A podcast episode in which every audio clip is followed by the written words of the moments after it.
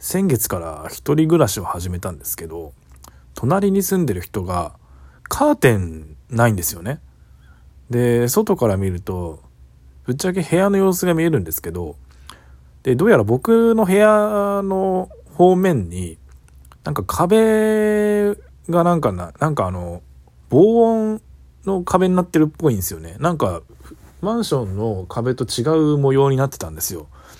かしっかりなんか防音みたいの施しがされててああこれは、まあ、僕にとっては都合いいなと思ったのと同時にあれこの人もしかして隣の人もラジオトークやってんじゃないのみたいな風に思いました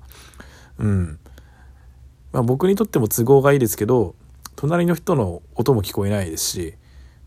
まあ、丸見えな部屋ですけどすごい快適そうだなと思いました。